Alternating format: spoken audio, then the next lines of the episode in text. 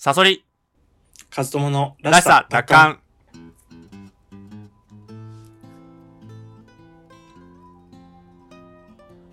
このラジオは、自分らしく生きたい、そんな思いを持つ我々が、社会への疑問や考え、意見などを語り合う、そういったラジオです。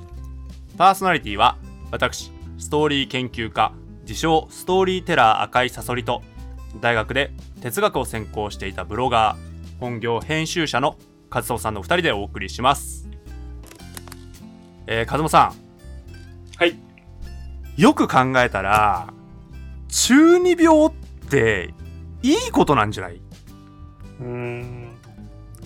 どうでしょうかね。っていうふうにね、思ったんですよね。その、はい。っていうのもね、あの、中二病って、まあ、あの、一応定義的なことを言うと、まあ一応思春期にありがちな、うん。まあこう、背伸びし古が。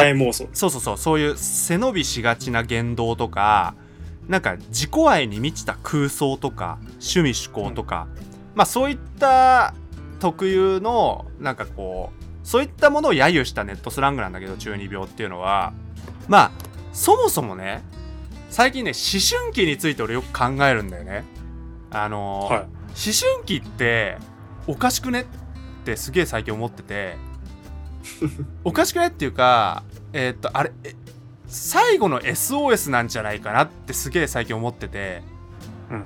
最後の SOS ってのはどういうことかっていうとだからそそもそもさ思春期って多分さ人間にしかないよねなんかさ親に親にあ反発する時期とかあったら死ぬでしょ動物って多分あー、そうなんか。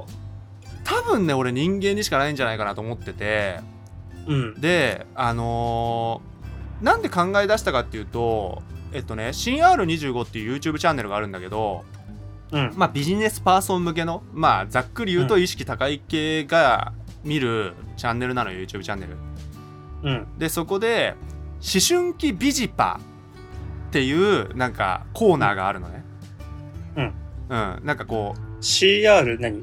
新、えっと、新 CR25。それで、あの、まあ、思春期市場っていうコーナーがあって、で、そこにまこなり社長がなんかこう、ゲストで出てた時のものをすごい、まあ、見ててさ、誰だっけ、まこなり社長。まこなり社長っていうのはね、またこれまた YouTube で、まあ、人気になった、テックキャンプっていう、あのプログラミングスクールのもともともとのなんか経営者あ、社長。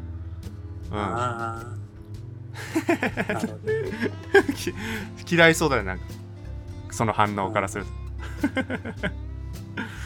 青白王子みたいな。青汁王子まあそうか。まあそれは確かに同じように映るかもしれないね。うん。まあままあ、だからその、そんなな感じな、そあの、そうそうそう。そう偏見がありますよ、私。あでもまあまあまああの当たらずとも遠からずって感じだねはい。別にす同じカテゴリーでもいいかもしれないうん うん、まあそれでさその人たちがまあで思春期ビジバってのはどういうことかっていうとまあ思春期を抜け出せないビジネスパーソンみたいなことを言ってるわけよ。うんうんその本当だったら思春期ってものを抜け出すと大人になっていくわけだよね。うん。思春期ってのを経て大人になるということなんだけど、それを抜け出せない。まあ、もっと言うと思春期イコールだから俺はほぼほぼ中二病みたいなもんだと思ってんだけど、うん。うん、中二病が抜けきれないってことなんだよね多分。なんかまあまこなり社長があの社長を辞めたのよテックキャンプの。はい。うん。そんでさそう社長って、まあ、自分はもうめ向いてないっていうようなことを言ってんのねその番組でう。うんん、でいろいろとこう、まあ、大企業の社長さんとかなんかそういった人たちといろいろと話す機会とかもあってそのまこなり社長がね、うん。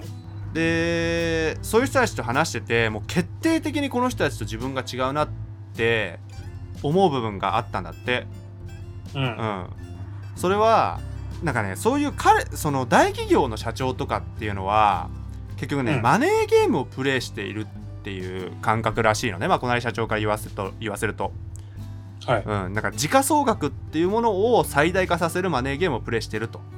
うん。うん。だそのためのことだったら何やる必要はあるんだけど例えばそういったことに、まあ、寄与しなさそうな新しいサービスとか、うん、はいはいはいはいはい。は別にやる必要ないって言われるんだって、マコナリ社長が、うん。アドバイスをされるんだって別に、うん。なんで挑戦すんの？とか、うん、無駄を嫌うみたいな。そうそうそうそう。海外でうまくいってるものをうまくなんかローカライズさせてやれば売れるよとかいうアドバイスをされるんだって。だ例えばテックキャンプとかもなんか割とだからこう大企業の社長から言わせると無駄が多いわけだよねでもあの、うん。その今の価値観に合った商品のみを作ろうって。まあそそういうそれで、うんうんうん。結局その、何将来、なんか未来、あの、へ向けた商品って、今から見ると、えっ、と、無駄な商品とか、うん。役が、役に立たないものだったりとか、うん。するものを、その、なんだろうな、作り続けた結果生まれるものだから、うんそういうものを作ろうっていう気がないってことだよね。そうだねうん、うん、あの、まあの iPhone とかを、その、ができる前まあいいや、これはいいや。うん。はいうんうんうんわかるわかるアップルはだからそうじゃないよねそうだね。どっちかというとねそのこだわりとか、うんまあ、クリエイティブな集団だと思うし、まあもちろん大企業の社長とかも時価総額が上がると思えばうん。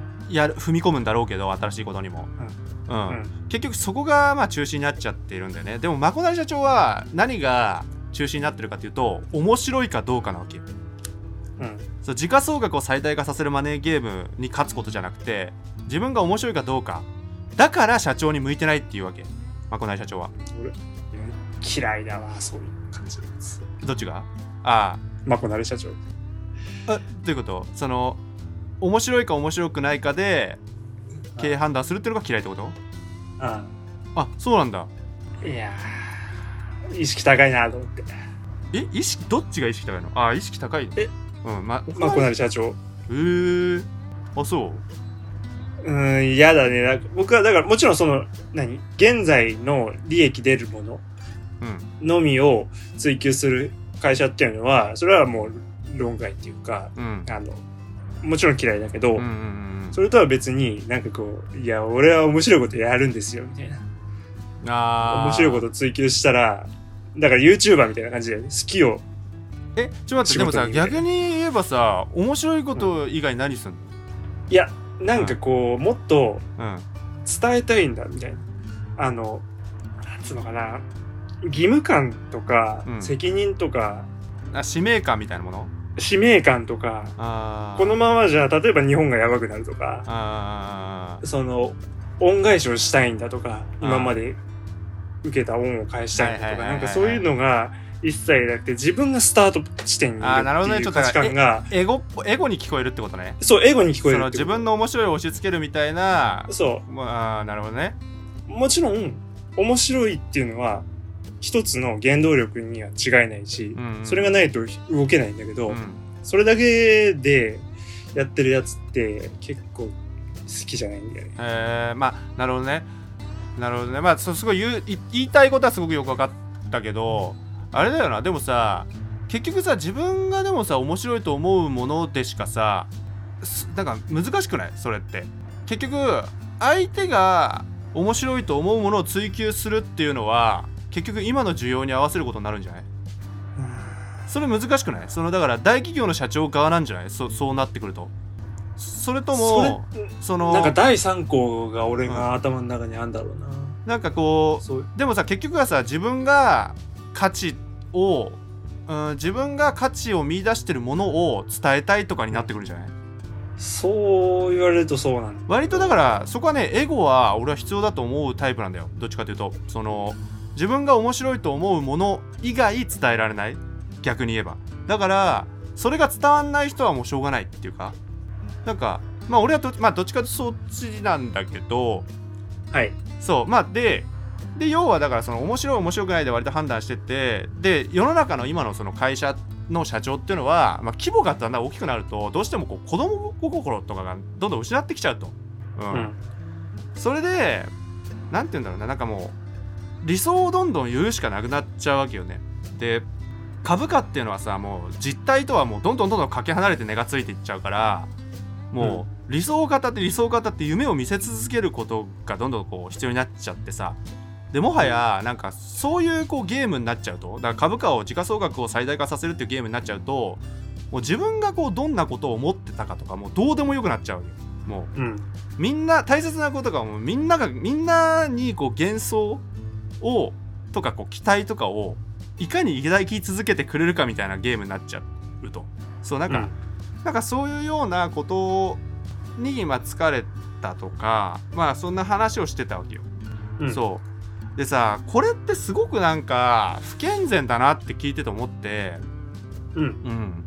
要はだからさでもさあらゆる社会人に当てはまると思うんだよ。この子供心が失われるって別に経営者じゃだだけじゃなくてなんかどんどんどんどん自分がやりたかったこととかっていうのはこう失われていくっていうかそうそんでちょっとこう振り返るとそこからこう転じてそもそもなんかルールとかさそういったものへの反発なわけじゃん。大人へのなんか反,、はい。反抗なわけじゃん。うん。そういう大人になりたくないわけだよだからその本能的に。うん。子供は誰しも。うん。でだ俺結構ね思春期のこととかが例えばいたとしてまあ大人たちがさ例えばさこうまあ思春期だからそのうち大丈夫大丈夫収まるからとか言ってんのってすげえ怖いこと言ってんじゃないかなと思ってさ。うん。うん。なんかすごくこうロボットになってくみたいな。どっちかというと。うん。うん。そう。でさなんかこう中二病のこのまあ要はさ空想妄想とかがめちゃめちゃ膨らんじゃったりとかってさで自信にもうめちゃめちゃ溢れててなんかこう自己愛があるっていう状態が中二病だとするんだったらなんかさそれってすごく個性とか夢とかにすごくこう直結すると思ってるわけよ。中二病こそ。なるほどね。うん、そうだから思春期で捨てるんだよね。個性とか夢を。多分みんな思春期で捨ててるわけよ。でそれを当然の成長だって受け入れてるこの社会やばいと思ってるわけうんうん。だから中二中二病が抜けきってないってめっちゃいいことなわけよ。って思ってるわけ俺。思ったのね。なんか最近。うん。うん、まだあいつ中二病やってるよ。っていうなんか社会の方がやばい気がしてて、うん、あれね SOS だよね。やっぱり。思春期って、うん。まあ、最近ではねもう思春期すらないみたいな感じと言われてるけどね、うん、思春期っていうか、まあ、反抗期とかそうそうそうそお親に反抗しなくなったりあのリアリストになったりとかってことだよね。うそうそうそうそう。でもやっぱりさでもあのうん結構、うんうん。その思春期っていうのがうん。とえ思春期っていうテーマだから今思春期っていうテーマだけどうん。結構それってありがちな話でそのねイチローはその周りから無理だって言われてもやり続けたからメジャーであんなに活躍したとかさ、そういういわゆるそういう夢を諦めなかったっていうことと通ずる話なのかな。その大谷は二刀流は無理だって言われてたけどだから中二病みたいなもんじゃないですか大谷って。そうだね。中二病性あるよね、そんな投手と打者をあの一度にやるなんてうん。中二病じゃないですか。そんなメジャーっていう漫画じゃないんだからさ、うんそんなのはできるわけないっていうのを持ち続けたっていうことだよね。いやそうだそれともね通じる、でそれをうーんなるほどね。いやなんかさそれを乗り越えたからこそ成功するっていうのが成功したっていうのはさかなりなんかこうこの社会をすごい正当化あでもうん。うん。分かった分かった。あの俺も嫌だそれは。あの嫌な大人だったそれはだから、うん。僕が大学の頃とかに 大学で中二病っていうのもなかなか痛いけどさ。いやだ中二病でしたよ。俺はだからもう痛くないんだよもう。痛くあ痛くないと。痛くないとうん。堂々と胸を張っていいと思う俺は。うん。おかっこいいね。うん。あの僕も大学の頃は今もひょっとしたらそうかもしれないけど、うん。まあ、こじらせていてうん。あの中二病で、うん。でその時に大人にすげえ嫌だ言われたくないって思った言葉がうん「若いね」だったんだよ。ああこうなんかこう夢を語って俺こういうことやりたいんですよって言ったら「若いね」って言ったんだよね。最悪だからこのわだよね最悪だよそのこの若いねっていうのがはまあひ最悪だよな。ひ否定だよね、それって。要するに。だから、まだまだそれ、あの、そのうちなくなる考え方そうなんだけど、うん。あの自己正当化だよねもっと自己正当化、ううんん、だし、あの、単純にこう、なんだろう、真剣に、あ、面と向かってやってくれてないし、うん全部が最悪で、しかもニヤニヤしてるから、もう本当にもう、なんだこの野郎。マウントじゃゃんはっきり言って、マウントだよ。君は分かってないだけだよみたいなことでしょうん。いずれわかるよ、みたいな。いやそれねほんとねそういう思考の方が異常だっていう認識がもっと広まってほしいわ。大人ってそういうことだよっていうなんかね。そうだ、ああ、わかったわかった。あの、ごめん、どんどん俺話しちゃうけどさ。なんかどんどんなんか調子こいてきてちゃった。あのね、YouTube で、うん。えっ、と、俺の嫌いな最近、あの、ジャンルがあって、うん。これが社会だみたいなのを、ことさら取り上げる、あそんなある？うん。あの、動画があるんだよね。その、これがブラック社会だみたいあであどういうのだろう？な。いや、てか、あの、ブラック社会で働いている若者、だから25、だから僕ぐらいの年だよね。はいはいはい。のやつが、自分で、あの、今日の私の一日ああるねブラックあるでしょ企業で働く OL の一日とかそうそうそうそうそうプログラマーの一日とかいろいろあるよねデザイナーと。かなんか朝5時起床、あーあるある。まだ眠いみたいなこと言ってさ あ。るあるある。これで、なんか、あの、企業に行く、あの、どうしよう、怒られたくない。あるな。ひ膝がガクガク震えるとか言ってさ。これでさ、まあそれでさ、淡々とさ、描写してさ、それで一日終わるだけだったらまだいいもののさ、うん。最後になんかさ、あの、アドバイスっていうかさ、なんか警空を載せるんだよね、そういうの。あそうなんだ若者よ、これが社会だ、みたいな。へえすっげえ嫌なんだよね、これ。いや、お前だけの、お前一人の経験じゃねえかよ、みたいな。そうそうそうだからさだだからそういうことを、なんか、何度も何度もその若者がこう見ることによって、大人になりたくないって思っちゃうんだよ。本当だよねうんまあてか大人になりたくないって思ってもらえるんだったらいいけどね逆にうん、それは確成功してるのかもしれないけど、うん。そのしょうがないってなったら最悪だよね。そう。うん。大人になりたくないはねまだいいよな。うん。あ、そっか。そうそうそうそう。でこうさ負の循環なんだよねこれ。本当に。その要はさ諦めちゃった人からするとやっぱり諦めさせたいんだなってすごく思っちゃうよね。に。もちろん、うん。同じ仲間をどんどん作りたいし、そう。自己正当化だと思うんだよね。どっちかっていうと。まあそのそう、うん。同じ仲間を作りたいもいいと思うんだけどそう。なんか自分は諦めて正解だったっていうかこれが大人になることなんだからしょうがないんだっていう、うんうんうん。そうそうそう。自分の間違いを認めたくないっていう、なんかこの負の循環やばいんだよね。なんかね、うんうんうん。俺ほんとね個性とか夢とかをどうやって育ませるかっていうことをもう最近ずっとそれを考えててるんだけど、やっぱり個性とか夢とかさその小学生とかと触れ合ってるとさめちゃめちゃ持ってんのよ。持ってる持ってる。僕も小学生に毎月毎月インタビューしてるから、よくわかるよ。ねえ本当だよね、だからそのまま行きゃいいんだけどさ思春期で捨てちゃうんだよねどうしても、うん、捨てるね。どうしてもね捨てさせられちゃうんだよね。でも最大に一番捨てさせられるのがもうだから就活なんじゃないかな。そうな多分4代とかだからうん、戦後なんだよ、就活。敗戦？う敗戦なの。そこで一回負けるんだよ。いやそうなんだよ。だからさ負けちゃいけないんだよね。でさななんでもさ子供心を失っちゃいけないとか例えばだから大谷翔平のようにどうとかさイチローがどうとかさ理屈はさもう分かってるじゃん。いや、本当だよね。なのにさ広告でバンバンやってんの。うん。なんなんだろうね。なんかこうどうして実態はそうならないんだろうなってすげえ思うわ。なんかでとりわけ俺ね日本ってそうじゃないかなって思っちゃうんだよなどうしても。そのうん。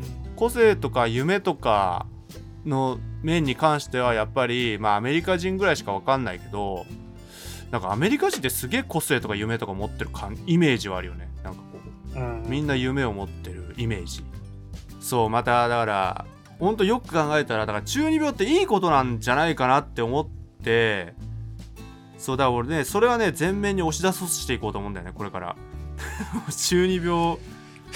そう。中二病。僕はちょっと、うんあの、サソリさんと少しだけ立場が違ってて、うんその、やっぱ成熟っていうのをポジティブに捉えたいタイプの人間だからこそ、うんその、なんだろうな、子供の頃に持っていた中二病とかって、どうしても、こう、すごくこう視野が狭かったりするじゃない？ああまあね。まあ、なんていうか、言っちゃえば世界系というか、確かに確かに自分の妄想がもう世界の存亡にか直接関わってるみたいな。確かに確かにうん。それは良くないな。ってあーでもねそれはねあのー立場違くない俺はあのーまさにだから往復ってことでしょ？そうそうだそうそう。戻っ、てきてほしいよねだからそうそうそう。あの、ん子供のそういったワクワク感とか理想とかっていうのに戻りつつも、でも社会に、こう、社会とかいろんな違った意見の人と接することでうん、より自分をこう磨くっていうことも大事だと思う。そうやってこう人間がどんどんどんどん出来上がっていくっていうか、うんそうだと思うから、なんかその中二病を持ち続けるだけではちょっと、あれかなっても思うけど。でもそうだよねあのーまさにそのらしさ奪還ってことだよねまあそうだね。